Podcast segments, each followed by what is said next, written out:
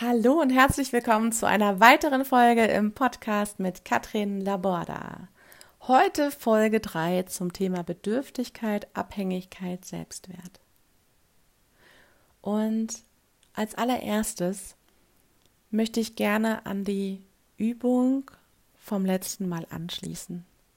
Nämlich einfach mal reinzugehen und zu sagen, hey, ich weiß jetzt, welche Menschen ich in meinem Leben habe oder möglicherweise bin ich es auch selber, ähm, der mich annimmt, wie ich bin.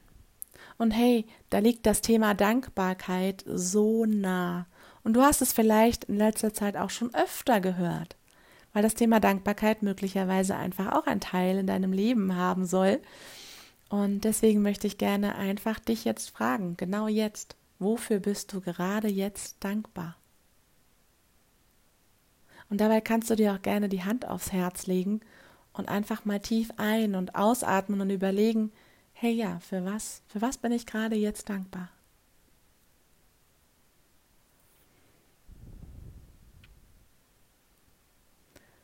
Und wenn du jetzt etwas hast, für das du gerade dankbar bist, was macht das mit dir gerade?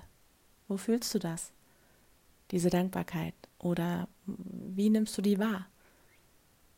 Siehst du vielleicht Bilder? Hast du Worte im Kopf? Siehst du vielleicht jemanden vor dir?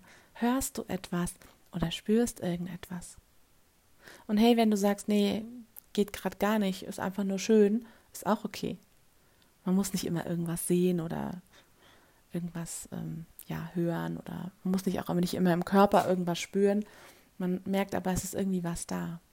Und meine Frage an dich, wenn du es nicht vielleicht sogar schon getan hast, Wann und wie könntest du diese Dankbarkeit in deinen Alltag integrieren, in deine Routine, dass du es automatisierst? Denn was macht Dankbarkeit mit dir? Du hast es eben gerade dir gesagt, was Dankbarkeit mit dir macht. Und stell dir vor, du würdest regelmäßig in Nicht-Stress-Momenten dieses Gefühl, diesen Moment, und wenn es einfach nur ein schöner Moment ist, den du jetzt gar nicht so beschreiben kannst in Worten, ist einfach nur ein schöner Moment zu wissen, dass es Dinge gibt, die in Ordnung sind in deinem Leben, für die du einfach dankbar bist.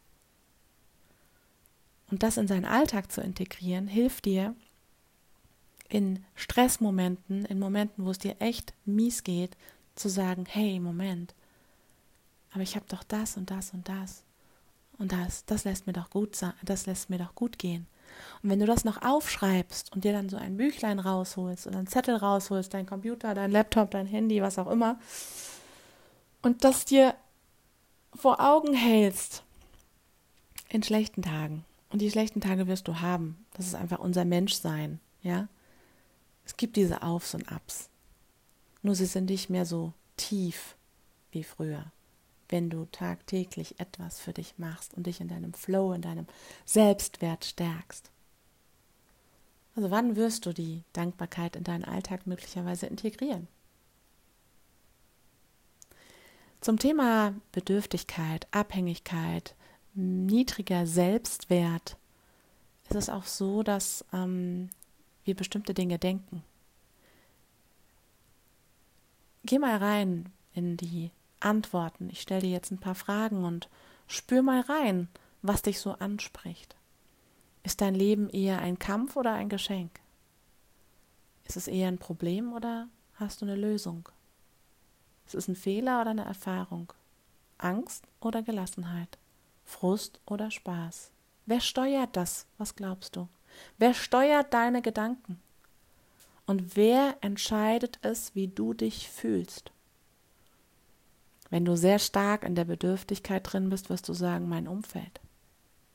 Wenn du sehr stark im niedrigen Selbstwert bist, dann wirst du sagen, ja, andere machen mich schlecht. Du hast nicht die Kraft, dort selber rauszukommen. Und dann gibt es wieder andere Menschen, die schon, ich sag jetzt mal so, wie wenn du in so ein Loch fällst, schon die Hände oben haben und ja, einfach aus dem Loch rauskrabbeln und sagen, hey, ich hab's doch in der Hand. Ich steuere doch das. Ich entscheide doch, was Worte mit mir machen. Ich kann sie abprallen lassen. Und wenn du ganz tief unten drin hängst, da bist du gar nicht fähig dazu, Worte abprallen zu lassen, weil du so tief drin hängst und es gar nicht die Möglichkeit siehst. Ich kann dir aus eigener Erfahrung sagen, es ist ganz wichtig, was du denkst. Denn Gedanken werden auch Worte, Gedanken werden Emotionen, Gedanken werden Emotionen. Überleg dir das mal. Das, was du denkst, holt dein Unterbewusstsein sofort ein Referenzerlebnis. Und dann bist du in dieser Emotion. Und in dieser Emotion entstehen Worte und diese Worte sprichst du aus. Und hör dir mal zu. Hör dir mal selber zu, was du denkst und was du sagst. Hör mal anderen zu, was sie denken und was sie sagen. Mach dir das einfach mal bewusst und hetze nicht durch den Alltag. Mach dir mal bewusst, was du denkst, wie du redest, ob du eher lösungsorientiert oder problemorientiert denkst. Und was glaubst du, was dir das bringt? Du musst nicht immer aus jedem Moment rausschießen, oh ja, ich muss jetzt ach, positiv und das, das. Nein. Es geht einfach nur darum, dass du gerade weißt, hey, mh, hm, heute ist nicht so mein Tag. Dann geh aber auch nicht in wichtige Meetings oder push dich vorher. Oder chill mal. Ja? Wie die Jugend heutzutage so schön sagt, was mega cool ist. Nimm dich an, so wie es gerade ist. Ist okay. Und vor allem, wenn du dich mit deinem Herzen verbindest, wirst du merken, oh ja, schön, da passiert was. Ja? Das heißt, dein Herz gibt dir Zeichen. Dein Herz ist größer, mächtiger als dein Gehirn, dein Verstand. Es hat nämlich sein eigenes Gehirn. Es sind 200.000 Mal mehr auf als dein Gehirn und sendet dem Gehirn Impulse. Nur manchmal ist der Verstand so groß, dass diese Impulse leider überhört, überschattet werden und dann eben Dinge gemacht werden, die uns nicht gut tun. Und unser Körper leidet und versucht immer wieder, die Impulse zu geben. Gibt dir Rückenschmerzen, gibt dir Nackenschmerzen, gibt dir Schmerzen am Körper. Ja, jetzt werden einige sagen, ja, wie jetzt? Heißt es jetzt, durch meine Gedanken mache ich mich selber krank? Bin ich dann schuld oder was, dass ich krank bin? Hm, die Frage kannst du dir nur selber beantworten. Ich kann dir nur sagen, ich weiß mittlerweile, wie mächtig Gedanken sind. Es ist so krass.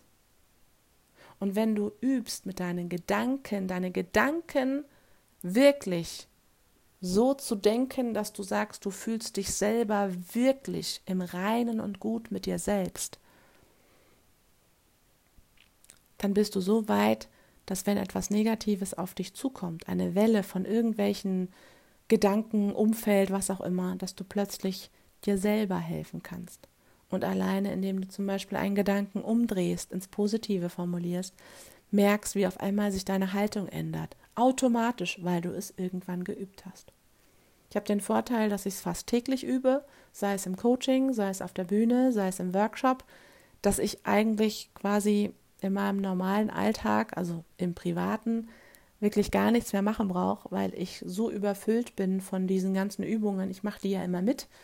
Ja, sei es Atmen, sei es Lachen, sei es Tanzen, sei es ähm, ja, sich auch gewissen Emotionen hingeben, ähm, die Art des Denkens, die Dankbarkeit, im Jetzt sein.